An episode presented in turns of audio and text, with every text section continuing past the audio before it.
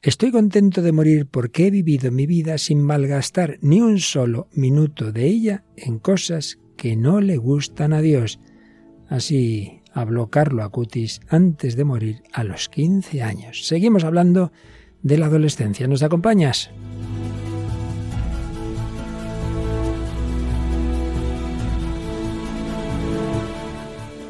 El hombre de hoy y Dios, con el padre Luis Fernando de Prada.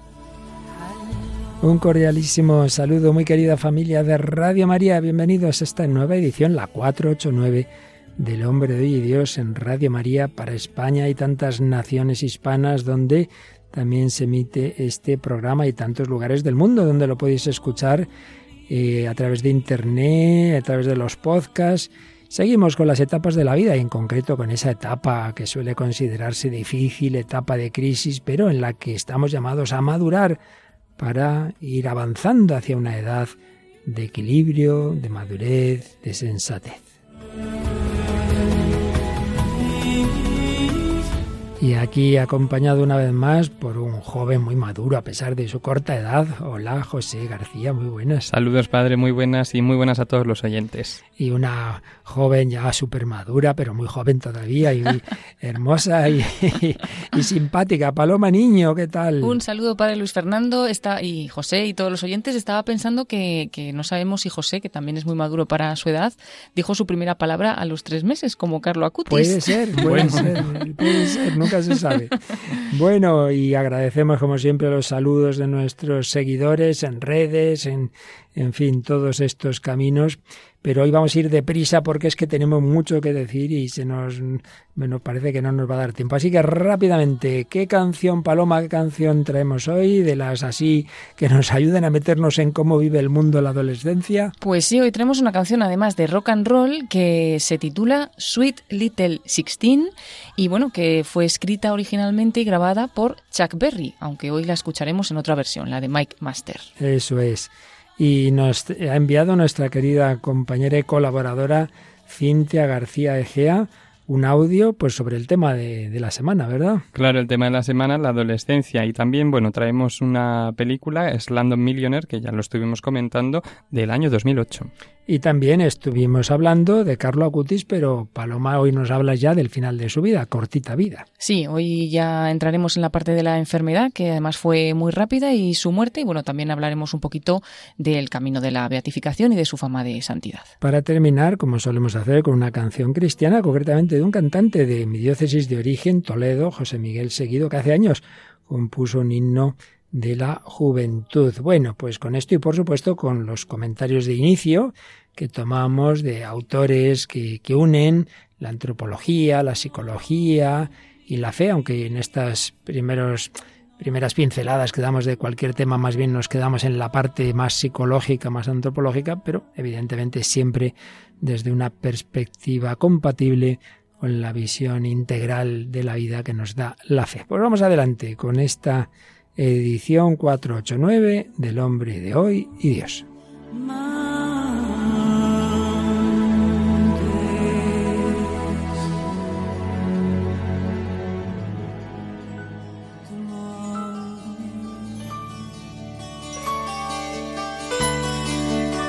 Quizás os encontréis por ahí citas como esta. Nuestro mundo ha llegado a una etapa crítica. Los niños ya no escuchan a sus padres. El fin del mundo no puede estar lejos. Otra. Ya no hay esperanza para el futuro de nuestro país si los jóvenes de hoy toman el poder mañana, porque esta juventud es insoportable, sin ningún límite.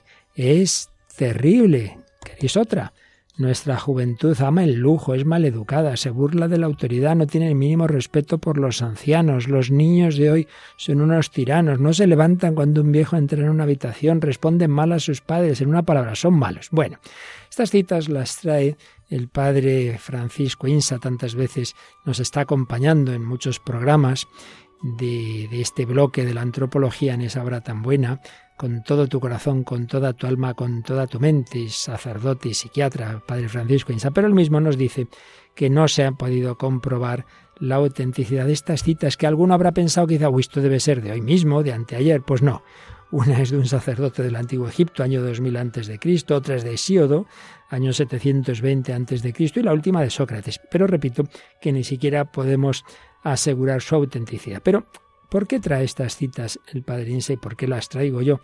Bueno, pues seguramente porque en todas las épocas se ha visto una etapa en que los jóvenes, sobre todo, pues eso que llamamos la adolescencia, en fin, tienen actitudes que consideramos los que ya no lo somos, pues bueno, este chico, pero, pero, pero, ¿qué le pasa? Pero, pero qué insoportable, pero qué maleducado, pero qué desobediente. Pues sí, hay que pasar etapas de crisis y uno lo paga pues con quien tiene por ahí, cerquita normalmente, y bueno, pues no tiene que extrañarnos, pero todo tiene solución, claro que sí.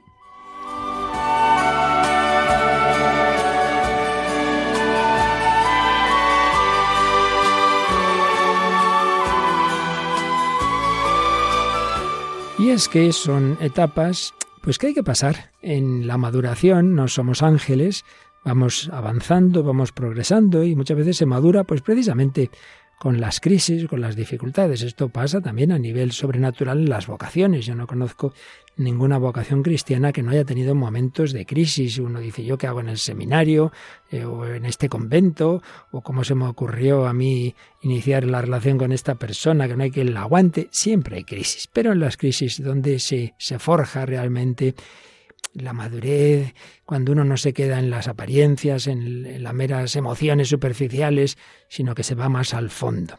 Hemos estado citando en días anteriores, siempre se hace referencia a un psicólogo cuando se trata de etapas de la vida, a Erickson. ¿Qué decía Erickson sobre esta etapa que algunos llaman adolescencia, otros ya pues un poco la engloban ya con la juventud, teniendo siempre claro que hay pues distintos momentos de, de juventud. Hablaba en esta etapa que él sí le creo que la llamaba adolescencia, de lucha por la identidad. Y el problema o, o, la crisis, digamos, en este caso sería, por tanto, la confusión de identidad. Y la identidad del yo, indicaba Erickson, es la suma de dos factores, conciencia de igualdad interna para sí mismo y continuidad del propio significado para los demás. Pues bien, el adolescente tiene que discriminar en lo que ha sido hasta ahora un niño para aceptar algunas características y repudiar otras. Pero en ese despojo tiene que reconocerse en continuidad con lo que ha sido hasta entonces. Sigo siendo yo, aunque haya cambiado. Y además necesita que los otros le sigan también reconociendo. Y también señalaba Erickson y creo que es obvio para todos que las relaciones significativas para el adolescente ya no son las del ámbito familiar, normalmente ya no son las de los padres, sino esos grupos de amigos, grupos de pares, grupos externos, modelos de liderazgo. Hay una transferencia de confianza desde los padres a unos líderes o mentores en los que se acepta un estilo de vida, ideología, militancia en grupos, instituciones, etcétera, etcétera. Y ese nuevo ámbito determina que lo que Erickson llamaba la fuerza básica sea la fidelidad a esos nuevos líderes. Y la patología, el repudio del rol, rechazar aquello que no se puede integrar en la propia identidad.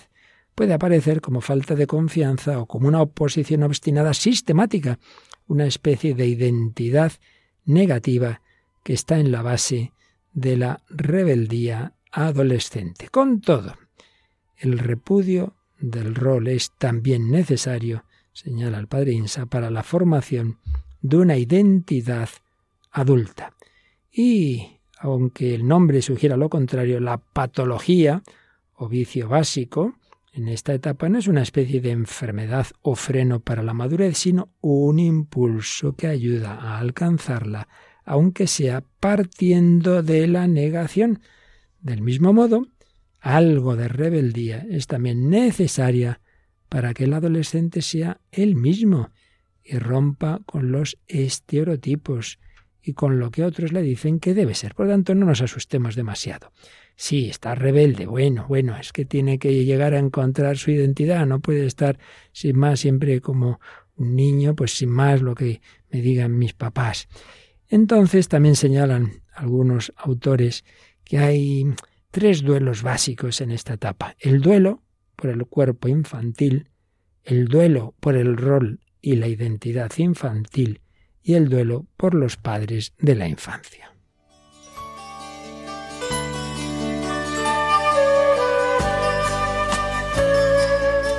Y recogemos también algunas pinceladas de una obra de conjunto, de colaboración, dirigida por Miguel Ángel Monje, Medicina Pastoral, pero hay una parte, el periodo juvenil, que trata la doctora Francisca La Ortiga Ramos. Indiquemos que aquí, si se habla de juventud y adolescencia, pues casi como equivalente siempre que tengamos claro que en la juventud hay varias etapas y la primera de ellas sería pubertad o incluso según Remplain prepubertad, luego pubertad, luego ya adolescencia, pero que desemboca ya en una primera juventud. Bueno, no nos enredemos en las palabras. Lo que está claro es que hay un momento en que el niño empieza a sufrir eso que llamamos la prepubertad. Pueden ser ya incluso a los 10 años en las niñas, un poquito después en los hombres, 11, 12, pubertad 13 o 15 en mujeres, 14 o 16 en hombres, según este autor Remplain, y adolescencia, que solemos quizá llamarla ya, bueno, a veces sí, adolescencia, y hoy día desde luego adolescencia, pero también hay quien hablaba ya de primera juventud, 16 a 20 en mujeres, 17 a 21 en hombres. Bueno, todos estos límites varían mucho porque indudablemente la sociedad va cambiando y podemos decir, por desgracia, que no para bien en este sentido. Muchas veces se prolongan esas crisis de la adolescencia porque faltan referencias verdaderas, faltan esas maduraciones buenas y, no siempre se, se, realiza ese paso que, que, sería deseable. En lo que nos quedamos ahora, en lo que nos fijamos, que algo ya dijimos el día pasado, es que la adolescencia, esta etapa, sin entrar en detalles más concretos, tiene el problema de que hay tres niveles de desarrollo que muchas veces no van armonizados. El desarrollo físico, el cognitivo y el psicosocial. El físico, ese cuerpo que, que, cambia de una manera que, uy, sí, pues ya es el cuerpo, si ya va a ser casi el cuerpo del adulto, y en cambio el otro todavía va mucho más despacio. En cuanto a lo cognitivo, lo más señalado por los autores es que ya se va pasando de ese pensamiento concretito que tenía el niño pensamiento abstracto, a un pensamiento lógico. Y ojo, que esto que en sí mismo es bueno, tiene algo que ver con esa actitud crítica que decíamos antes, esa actitud crítica del adolescente respecto a sí mismo y sobre todo respecto a los demás, y que puede llevarle a actitudes de intransigencia. Claro, aplica el pensamiento lógico, analiza, percibe incongruencias entre el razonamiento de los demás y sus actos, se le puede caer esa imagen idealizada, que se había formado, esto siempre nos pasa, de esa persona. Y por otro lado, idealismo, egocentrismo y autoconciencia también tienen que ver con ese desarrollo del pensamiento.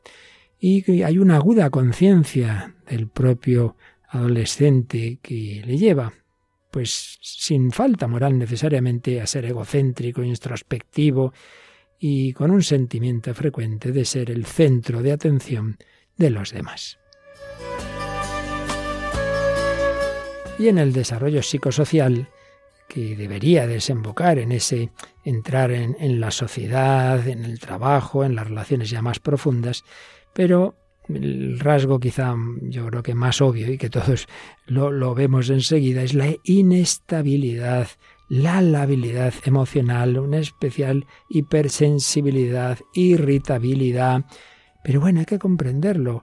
Si estamos en esos momentos de, crisis, es como cuando pues estamos pasándolo muy mal, ha ocurrido un accidente, lo que estamos nerviosos, decimos cosas que no quisiéramos. Hay que ser pues comprensivos también con esas situaciones.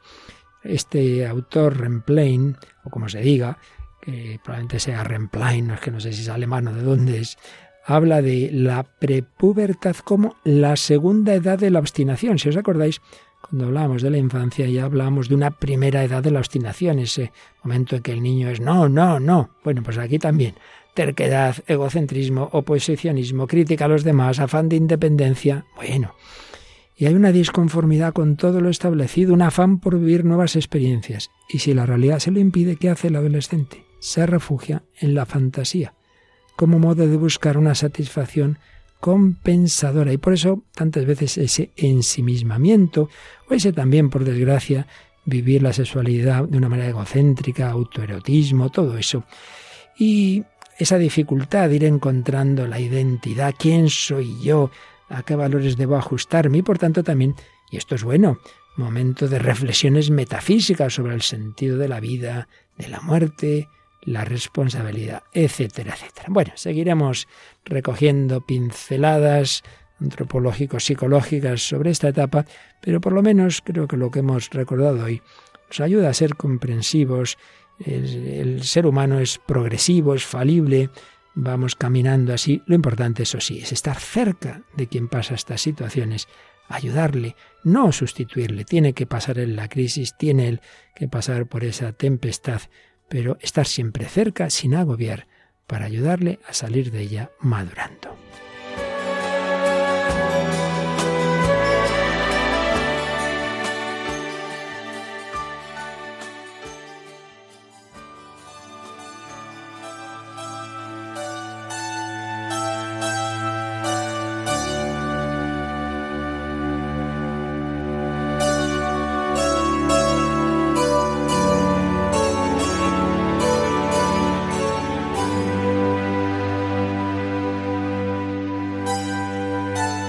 Aquí seguimos en Radio María, en El Hombre de Hoy y Dios, hablando de la adolescencia. Que si 12, 13, 14, 15, 16 años, 20, 25, ay Dios mío, esto se va prolongando cada vez más. Y esa inestabilidad, ese a veces no por sistema, bueno, pues hay una cifra que aparece en varias canciones. Paloma, el día pasado, ¿qué canción nos traías sobre la adolescencia? Pues sí, escuchábamos la canción 16 añitos de Dani Martín. Bueno, pues hoy nos traes otra que habla de la misma cifra solo que en inglés. Sí, Sixteen, ¿no? Y la canción se titula Sweet Little Sixteen. Es una canción de rock and roll escrita originalmente y también grabada originalmente por Chuck Berry, que fue cantante, compositor, intérprete y guitarrista estadounidense, considerado uno de los músicos más influyentes de la historia del rock and roll y siendo también uno de los pioneros de este género musical. La canción se lanzó como sencillo en 1958, alcanzó el número 2 de la lista oficial de éxitos de Estados Unidos y bueno, habla sobre una chica a la que le encanta el rock and roll y que cuando cumple los 16 años pide como regalo a sus padres que le dejen ir a un concierto. Y bueno, la canción además describe incluso cómo viste ella pues como adolescente para ir, para ir a ese concierto. Y esta canción ha tenido muchas versiones, en concreto lo que vamos a escuchar es de Mike Master, nacido en 1962 en Jamland y bueno, pues también un gran músico de, de rock and roll que nos trae esta versión. Sí, las versiones originales al ser ya de hace años sonido era peor y por eso hemos encontrado esta otra y indudablemente también ese, esos años, esos años 50, 50 y tantos, 60, es el inicio de, ese estilo que también se ha relacionado mucho con esta etapa de la vida, con esa rebeldía, en fin, con tantas cosas pues no buenas, pero, pero que reflejan esa, esa situación. Y en efecto, la situación también es muy típica, ¿no? La, la niña que quiere ir como sea a ese concierto, eh, que, que, que, es que vamos, se muere por ir, que, que ahí está, eh, ese es su ídolo. Bueno, pues vamos a escuchar esta canción Sweet Little Sixteen. They're really rocking in Boston, Pittsburgh, PA, deep in the heart of Texas, shaking around the Frisco Bay, all over St. Louis, way down in New Orleans. All the cats are gonna dance with sweet little 16. Sweet little 16, she just gotta have just about a half a million famed autographs, a wallet filled with pictures.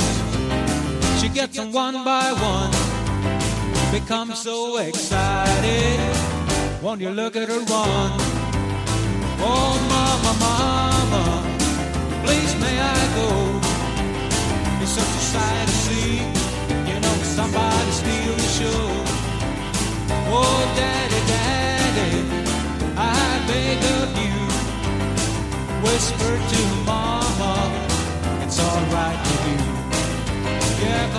Ella debe tener cerca de medio millón de autógrafos enmarcados. Su billetera está llena de fotografías, las obtiene una por una, se emociona. Mira, mira su mirada cuando corre. Mamá, mamá, por favor, puedo ir. Es un espectáculo digno de ver. Papá, papá, te ruego, susurra mamá. La niña está empeñada en ir porque están roqueando en Filadelfia, PA.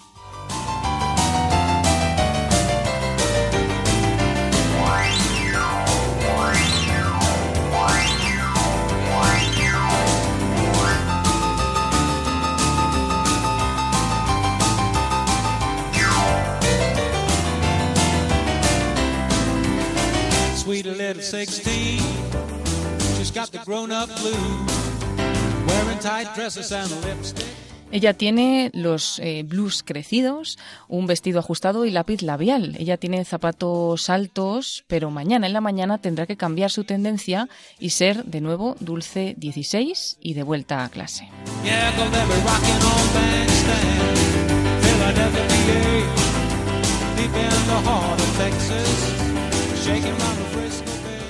Están escuchando en Radio María El hombre de hoy y Dios, con el padre Luis Fernando de Prada, Paloma Niño y José García.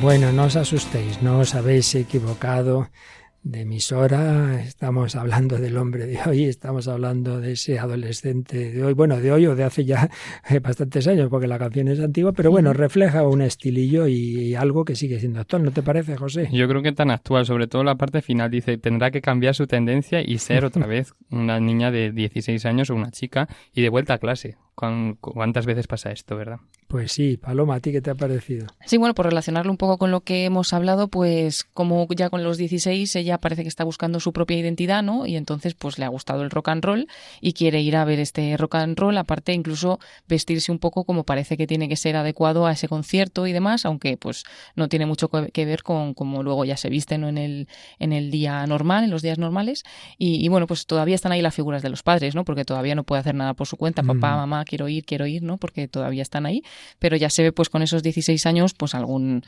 algún antojito, ¿no? Que empieza que empieza a venir con algunos gustos propios de- del adolescente. Y vestir pues como que fuera mayor y luego también aparece esa, esa mitificación tan típica de los adolescentes, sobre todo en los conciertos, ¿verdad? Vamos, que se vuelven locos, como si estuvieran delante pues de nuestro Señor, que ese sí que se merece todo nuestro entusiasmo. Bueno, pues vamos a escuchar a nuestra colaboradora Cintia García Egea, que nos envía una estupenda reflexión, como siempre, literatura y fe, enfocada a entender un poquito mejor esta etapa de la adolescencia. Querido Padre Luis Fernando, compañeros, queridos oyentes de Radio María, un saludo muy cordial.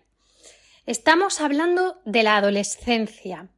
Nos dice la Real Academia Española ese periodo de la vida humana que sigue a la niñez y precede a la juventud. En el Diccionario Histórico de la Lengua Española encontramos una singular referencia literaria que alude a Crónicas Generales de 1541, donde cita lo que la edad no da a los adolescentes, esto es, a los mozos que ya van creciendo y alcanzando el tiempo de la reproducción, se lo da la gracia. Me ha encantado. Nos viene a decir que lo que necesita el adolescente y no se lo da su propia edad, sí se lo da la gracia, es decir, la gracia de Dios. Lo que inmediatamente me ha hecho pensar en Jesús adolescente. ¿Qué me dice la Biblia? ¿Qué nos dice la revelación sobre el Hijo del Hombre en su adolescencia? Jesús, con doce años, nos muestra con hechos que debía estar en las cosas de su Padre. Es el misterio del niño perdido y hallado en el templo de Jerusalén. Su padre y su madre lo buscaban angustiados durante tres días. Además, es un momento clave, como dice el catecismo, el único suceso que rompe el silencio sobre los años ocultos de Jesús. Entonces, ¿qué nos enseña Jesús precisamente en su adolescencia? Parece que primero y por encima de todo está el Padre, el Padre de quien procede toda paternidad, el Padre del cielo. Y después la obediencia aquí en la tierra. Nos dice la palabra que Jesús obedeció a sus padres y estaba sujeto a ellos. La madre del rey de los adolescentes conservaba todo esto en su corazón y Jesús iba creciendo en sabiduría, en estatura y en gracia delante de Dios y de los hombres. Así que esta cita literaria de las crónicas generales, que podemos considerar ya de la edad moderna, pues había tenido lugar el descubrimiento de América, parece plenamente acertada. Lo que al adolescente no le da la edad, se lo da la gracia. Pero lo que la realidad nos muestra es el cambio que cada generación ha ido trayendo a los adolescentes el baby boom, la generación X, la Z, los millennials, y parece que a los nacidos a partir de 1988 se les refiere como generación de la pantalla. En la historia natural, por Clavijo Fajardo, se cita La pubertad es compañera de la adolescencia y precursora de la juventud. Me han parecido tres términos interesantes pubertad, adolescencia, juventud, porque la pubertad es la primera fase de la adolescencia, está dentro de ella, es el momento en el que se producen los cambios físicos y hormonales que nos trasladan de la infancia a la edad adulta. Es muy importante cuidar esta etapa, porque, como ya se ha comentado en este programa, el desarrollo físico es anterior al desarrollo cognitivo. No van a la par, no es algo que se produzca al mismo tiempo. Unamuno, en su obra Por tierras, escribirá Tiene el río su infancia, su adolescencia, su madurez, su vejez y su muerte. Unas palabras muy sabias, porque él habla de la madurez después de la adolescencia. Y esto es así, porque la madurez ya presupone el desarrollo cognitivo. Es la etapa del buen juicio o prudencia, de la sensatez. ¿Por qué Unamuno compara la vida con un río? Quizás porque la vida fluye en nosotros y con nosotros. No vuelve hacia atrás, por donde ha pasado ya no pasará. Y además desemboca en el mar, que vendría a ser el océano de Dios mismo. He recordado unas palabras del diario de Santa Faustina Kowalska. No te olvidaré, pobre tierra, aunque siento que me sumergiré inmediatamente toda en Dios, como en un océano de felicidad. En la obra Claros varones de Castilla, de Fernando de Pulgar, leemos Los días de su adolescencia siguieron las buenas costumbres adquiridas en su mocedad, y las de la juventud a los de la adolescencia.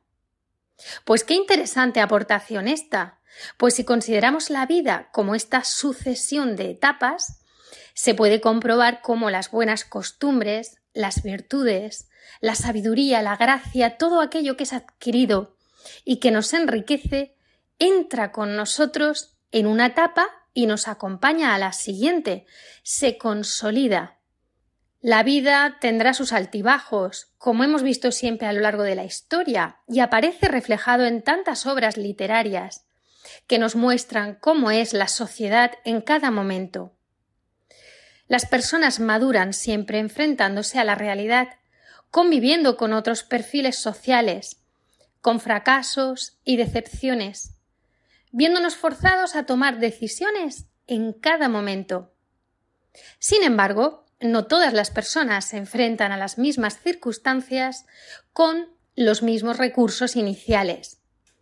Un adolescente que está desarrollando su vida interior en una vorágine hormonal y afectiva en pleno desarrollo, con influencias externas de todo tipo, responderá mejor si ha tenido una buena infancia y además si es una persona de oración. En el mar tempestuoso de su adolescencia Encontrará la brújula y ésta le señalará la dirección adecuada. Es el diálogo con Dios que calma los vientos y pacifica el alma, que desborda el corazón de amor. Y si el marinero se equivoca, siempre podrá virar las velas, cambiar la orientación de su trayectoria. Quizás en esta etapa lo más difícil sea hablar a los jóvenes de Dios, esto es lo que nos dice en su última obra el padre Eduardo Camino.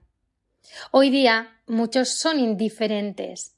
La visión de lo divino es negativa, como que la fe y lo religioso es algo que resta, Y en muchos ámbitos existe un particular sentido negativo de la Iglesia católica. Frente a esto, el autor nos propone hablar de Dios con la mayor naturalidad, teniendo presente que a los adolescentes hay que amarlos como son y comprenderlos. El ambiente cultural lo que les propone es ser felices a través de la fama, del sexo, del dinero y del poder. Para ellos triunfar es conseguir esto o están perdidos. Falta trascendencia. Necesitan remediar su soledad y ser aceptados, por lo que dan mucha importancia a los amigos y a la presencia de un grupo de referencia.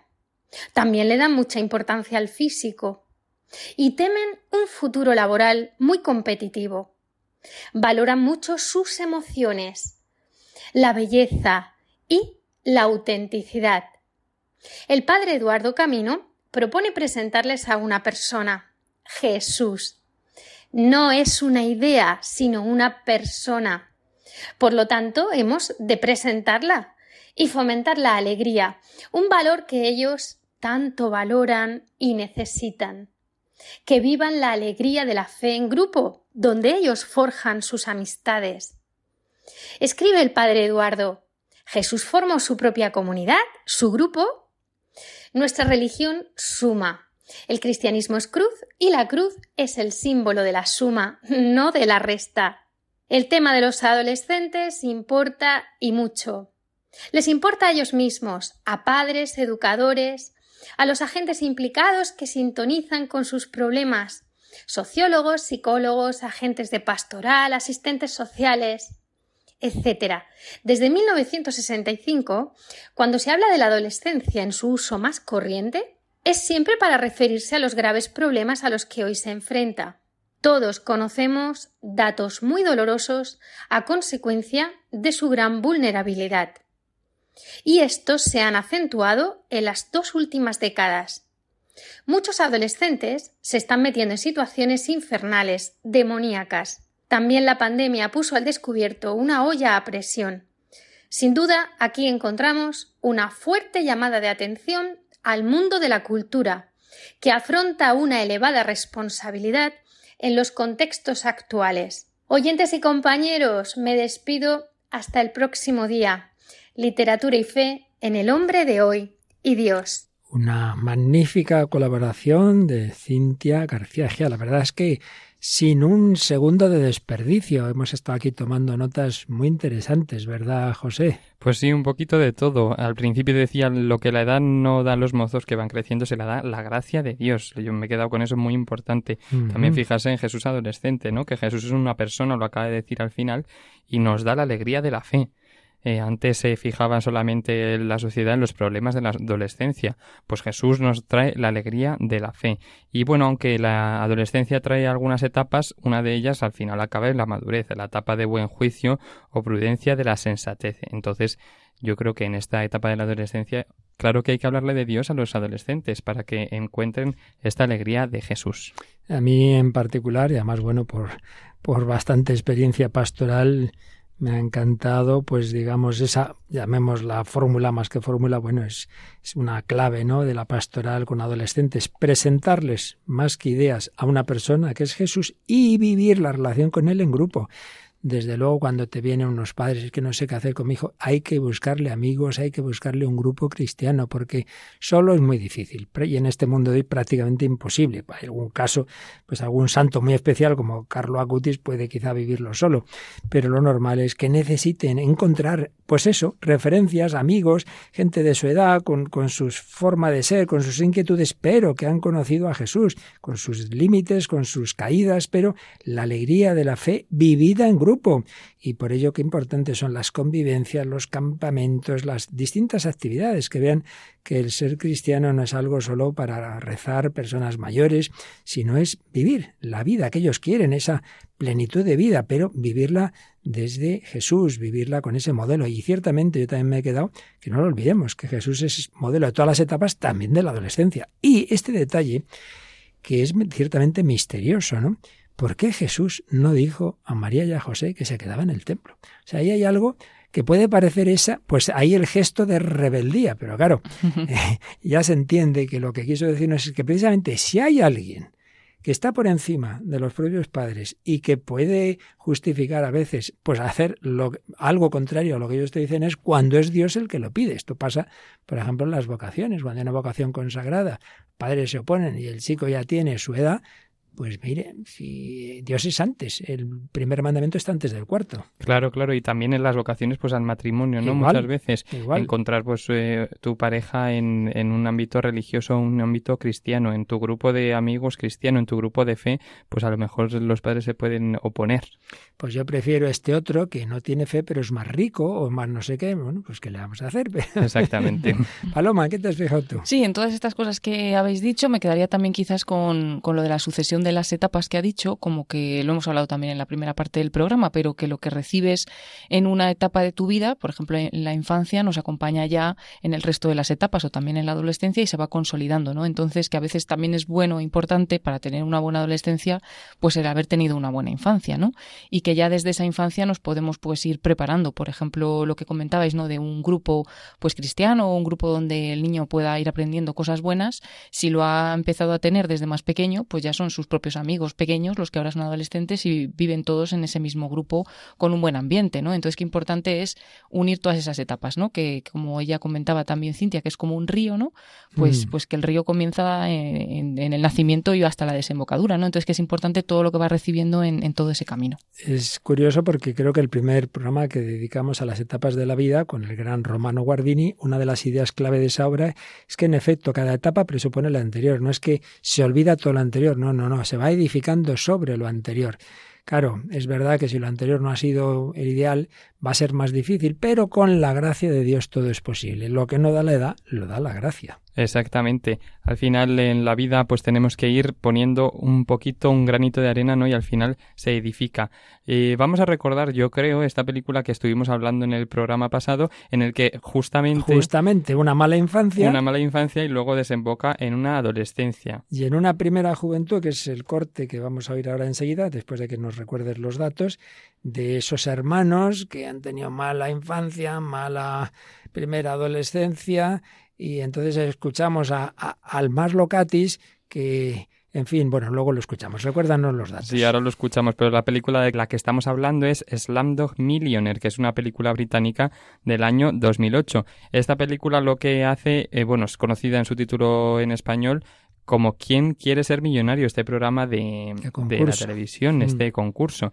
Y sobre todo es conocida esta película por su emocionante narrativa, digo yo, su representación sobre todo de la vida en los barrios marginales de Mumbai y el mensaje sobre pues todo esto que estamos hablando, el destino, la perseverancia, sobre todo la falta de trascendencia esta película, Slamdog Millionaire, es una película que, como comentamos el, el otro programa, es una película aclamada que tuvo un impacto significativo en la industria del cine. Fue un gran éxito, ganó varios premios de la Academia, incluyendo el Oscar a la mejor película en el año 2009, el año siguiente de, de su publicación. Premios que muchas veces no tienen mucho fundamento, pero que en este caso creo sinceramente que sí. Bueno, pues esos hermanos que lo han pasado tan mal eh, ahí medio esclavos de una mafia consiguen escapar de ella, pero resulta que uno pues ahí va luchando en su honradez y, queriendo encontrar a aquella niña eh, que había conocido de, de, pequeños y el otro pues precisamente se ha ido de una mafia para caer en otra. Vamos a escuchar cuando se han reencontrado, están en lo alto de un edificio mirando la ciudad desde un piso alto. Ese solía ser nuestro barrio. ¿Quién lo diría, eh? Solíamos vivir ahí mismo, tío. Ahora son todo negocios. India es el centro del mundo, chico. Y yo... Yo estoy en el centro. Del centro. Todo es del hermano de Javed. ¿Javed Khan?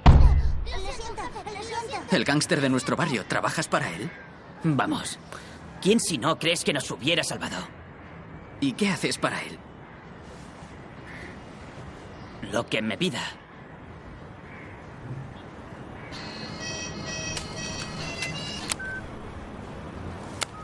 Viene aquí. Ahora tienes que irte. Ten mi tarjeta. ¿Para qué? ¿Crees que voy a perderte de vista otra vez? Ahora te quedarás conmigo, hermanito. Ahora vete, a mi casa. Salim, ¿dónde está la tica? ¿Aún?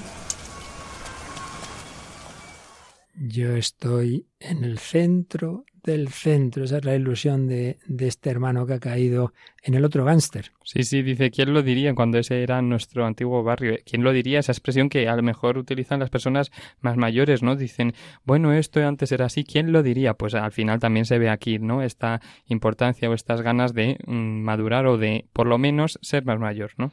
¿A ti qué te ha parecido, Paloma? Bueno, pues como hablábamos el otro día, ¿no? La diferencia de los dos hermanos, uno que pues por lo menos tiene esa esperanza de que es capaz o que podían haberse salvado de unas maneras buenas, ¿no? Y sin embargo el otro que dice, no, es que si no nos hubiéramos unido al gánster, pues no nos habríamos salvado, ¿no? Entonces como esa mmm, visión más positiva y otra más negativa que se, que se ve que es contrasta en los dos hermanos. Y él que, bueno, pues no tuvo el apoyo de los padres y ahora hago lo que él me pida, lo que ese jefe me pida, lo que ese gánster me pida. Y el otro no, no, no, de eso no, nada, hay que decir, huir, pues huiremos otra vez, pero no puede ser. Bueno, pues lo que sí puede ser es que la gracia de Dios consiguió de ese adolescente italiano del que nos empezó a hablar la semana pasada Paloma, Carlo Acutis sacó de él ese santo, ese santo adolescente, a ejemplo de Jesús adolescente. Pues sí, nada, recordamos solamente los datos más esenciales de, la vida de Carlo Acutis, que nació en 1991, de familia italiana, originaria de Lombardía. Sus padres pues se llamaban Andrea Acutis y Antonia Salzano, su madre. Era una familia tradicional, pero no practicante, y a temprana edad, Carlo mostró su gusto por la piedad, por rezar en las iglesias, tanto que su madre tuvo que tomar clases de teología para poder responder a las cuestiones que tenía Carlo, y él fue el que pidió recibir la comunión a los siete años, a la que llamó también también su autopista hacia el cielo. Dedicaba su tiempo libre a visitar a los ancianos, ahorraba dinero para dárselo a los más necesitados, ayudaba a las personas sin hogar, etcétera. Y también hablábamos de que fue precursor del uso de los materiales audiovisuales para la difusión de contenidos religiosos. Y hoy partimos ya del momento en el que cae enfermo. Carlo pues enfermó de leucemia del tipo M3 a principios de octubre de 2006, tenía entonces 15 años, y al entrar al hospital él ya le dijo a su madre, de aquí ya no salgo. Más tarde, también le comentó a sus padres, ofrezco al Señor los sufrimientos que tendré que padecer por el Papa y por la Iglesia Católica, para no tener que estar en el purgatorio y poder ir directo al cielo.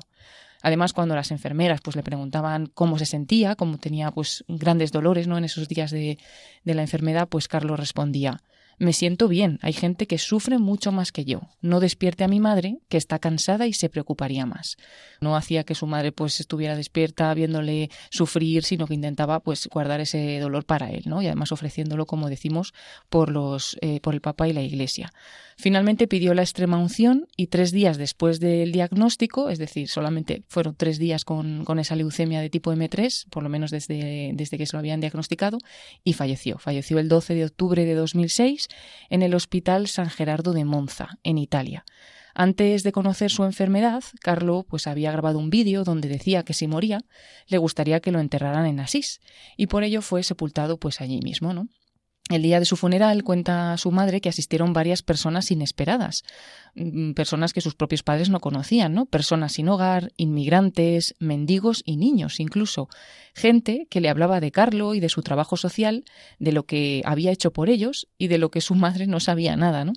Y ahí empezó eh, la fama de santidad de, de Carlo. Desde entonces existen más de 200 sitios y blogs que hablan sobre él en diferentes idiomas. Hay historias de conversión inspiradas en él que ocurrieron después de su muerte y los padres recibieron cartas y solicitudes de oración desde todo el mundo. Gran parte de, de este material fue recolectado también para la fase diocesana de beatificación. El 5 de julio de 2018 fue declarado venerable por el Papa Francisco entonces el cuerpo fue exhumado y se encontró en un estado eh, íntegro, pero no intacto, ¿no? Y con el propósito de preservar este cuerpo, pues fue sometido a un proceso de embalsamiento y su rostro fue reconstruido utilizando una máscara de silicona que recreó su apariencia para la posterior exposición. En abril de 2019, después de unos momentos de oración en la Basílica Inferior de San Francisco de Asís, los restos de Carlo Acutis fueron trasladados a la iglesia de Santa María la Mayor en Asís, mientras que su corazón fue puesto en un relicario que se quedó en la Basílica Inferior de San Francisco. A ambas ceremonias asistieron varios miles de personas El 1 de octubre de 2020 se abrió su tumba para exponer sus restos reconstruidos a la veneración de los fieles como parte de los hechos previos a su beatificación y el muchacho además se presenta vestido de la época, como un joven normal, ¿no? con sudadera, vaqueros y zapatillas deportivas. Así es como está expuesto su cuerpo actualmente en Asís. El proceso de beatificación que había sido iniciado por el cardenal Angelo Escola en la archidiócesis de Milán en mayo de 2013 pues en el 24 de noviembre de 2016 se envía la investigación diocesana a Roma para ser estudiada por la Congregación de las Causas de los Santos y tras el informe positivo de las distintas comisiones, en julio de 2018 se reconocen sus virtudes heroicas, como hemos dicho, el Papa Francisco lo declaró venerable y después, el 21 de febrero de 2020, tras un análisis de una comisión de médicos y de la Congregación de las Causas de los Santos, el Papa Francisco aprobó un milagro que se atribuía a la intercesión de Carlo Acutis y permitió así que fuera beatificado. Sábado 10 de octubre de 2020, Carlo fue beatificado en Asís y la ceremonia también se realizó en la misma basílica presidida por el cardenal Agostino Balini, delegado del, del Papa Francisco. Eh, vamos a escuchar también un corte de su madre que, nos habla pues un poco de, lo mismo que hablábamos el otro día, el mensaje de Carlo, de esos últimos momentos de su vida y destacar también una frase de su madre que decía que su jornada giraba en torno a Jesús, que siempre estaba en el centro y las personas que se dejan transformar por Jesús, decía también su madre, y tienen esa fuerte amistad con Dios, interpelan a otros e irradian la imagen de Dios, que es lo que hizo también Carlo Acutis. Y así nos cuenta su madre también esos momentos de la muerte. Pronto nos dicen que tenía esta leucemia, que podía ser, eh, salir vivo o no. Ma Carlo, cuando eh, arrivò en el hospital, me dice, mamá, de aquí yo no voy eh, salir vivo, pero yo te prometo que daré muchos signos, ayudaré muchas personas. Esto es, ¿eh? está haciendo esto.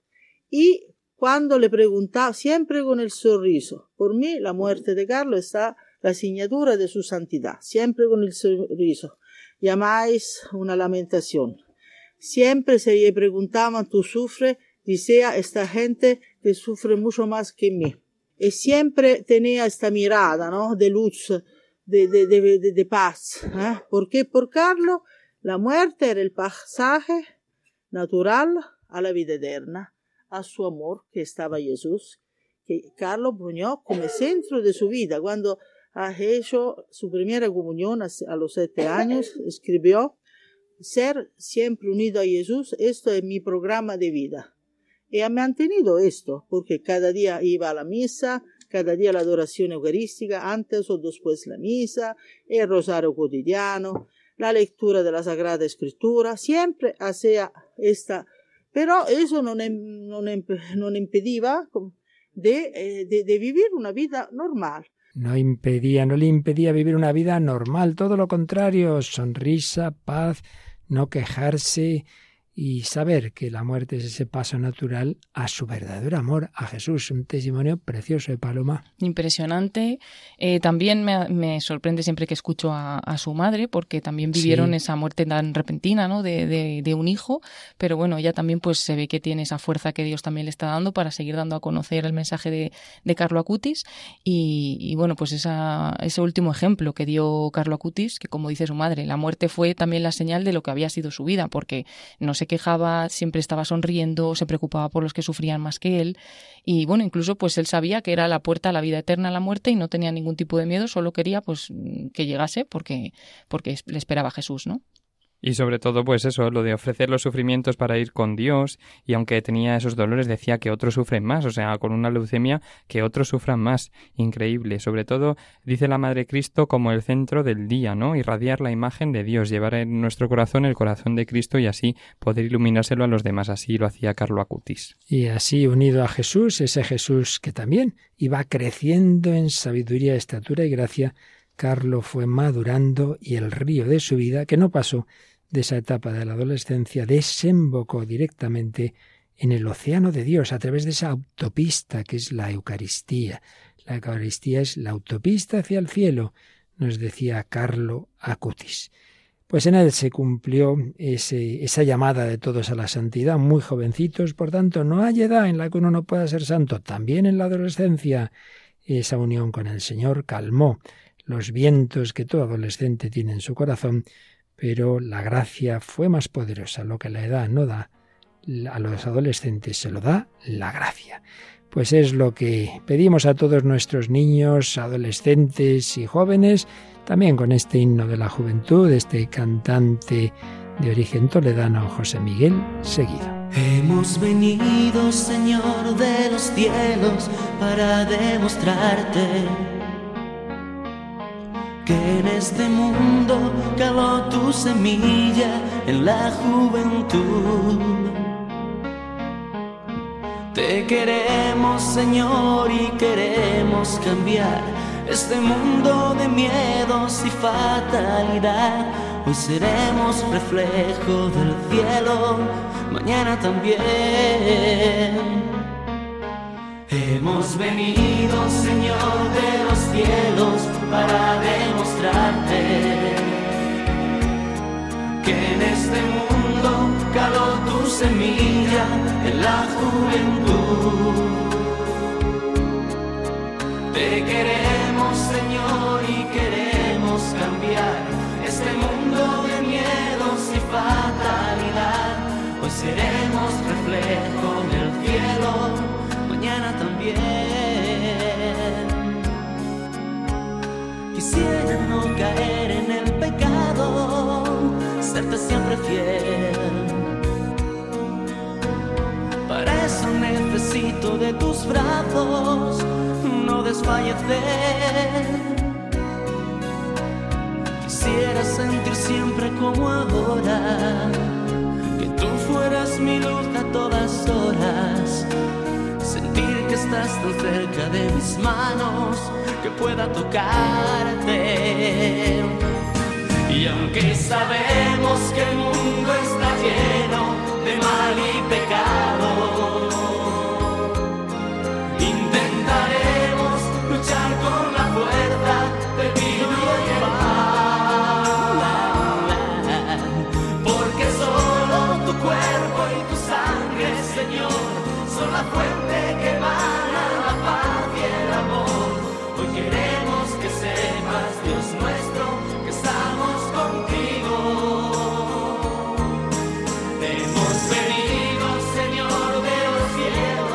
Seremos reflejo del cielo, para eso necesitamos de tus brazos, que pueda tocarte. Podemos tocar a Jesús, sí, con la fuerza del vino y pan, tu cuerpo y tu sangre, la Eucaristía, autopista hacia el cielo, así lo vivió Carlo Acutis. Así estamos llamados a vivirlo todos.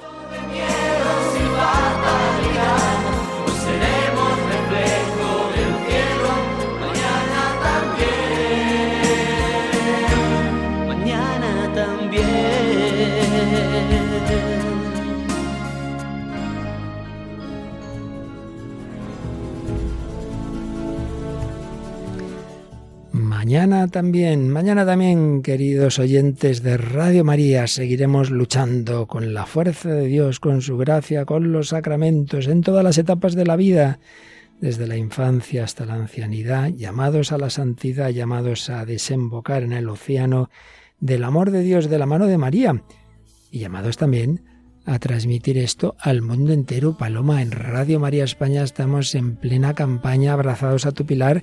Queremos regalar radiolinas a quien más lo necesite. Queremos llevar la radio de la Virgen a toda España, al mundo entero.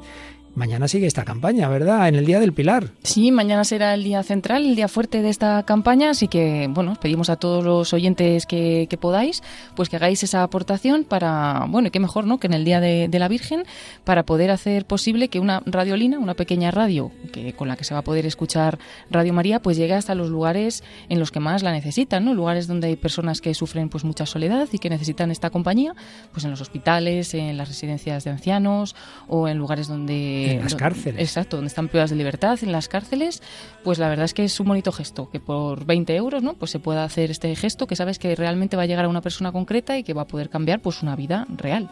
También quien no lo haya hecho antes o además quiera añadir ese donativo para extender Radio María en esas frecuencias que se nos han concedido, porque hay que hacer las instalaciones en Castilla y León. Todo eso, aunque a estas horas obviamente el teléfono está cerrado, pero no está cerrada nuestra web. Podéis hacerlo a través de la web radiomaria.es, ahí veréis cómo va esta campaña y ahí está la pestaña donativos con todas las formas de hacer ese donativo. Y mañana podéis llamar a ese 91 822 8010, decirlo, decir que habéis hecho un donativo por tal cantidad para que sepamos cómo va esta colecta de amor, esta colecta de evangelización, esta colecta para llevar esa buena noticia que hizo santo a Carlo Acutis, llevarlo al mundo entero.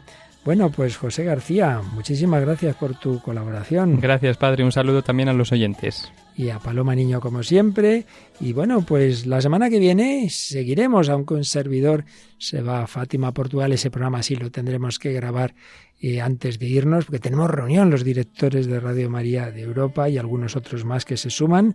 Y allí en Fátima os encomendaremos, pues unidos en Jesús y María, Paloma Niño, José García y servidor Padre Luis Fernando de Prado, os deseamos lo mejor. Con María se puede, Virgen del Pilar, contamos con tu ayuda. Hasta el próximo programa, si Dios quiere. Así concluye El hombre de hoy y Dios, un programa dirigido en Radio María por el Padre Luis Fernando de Prada.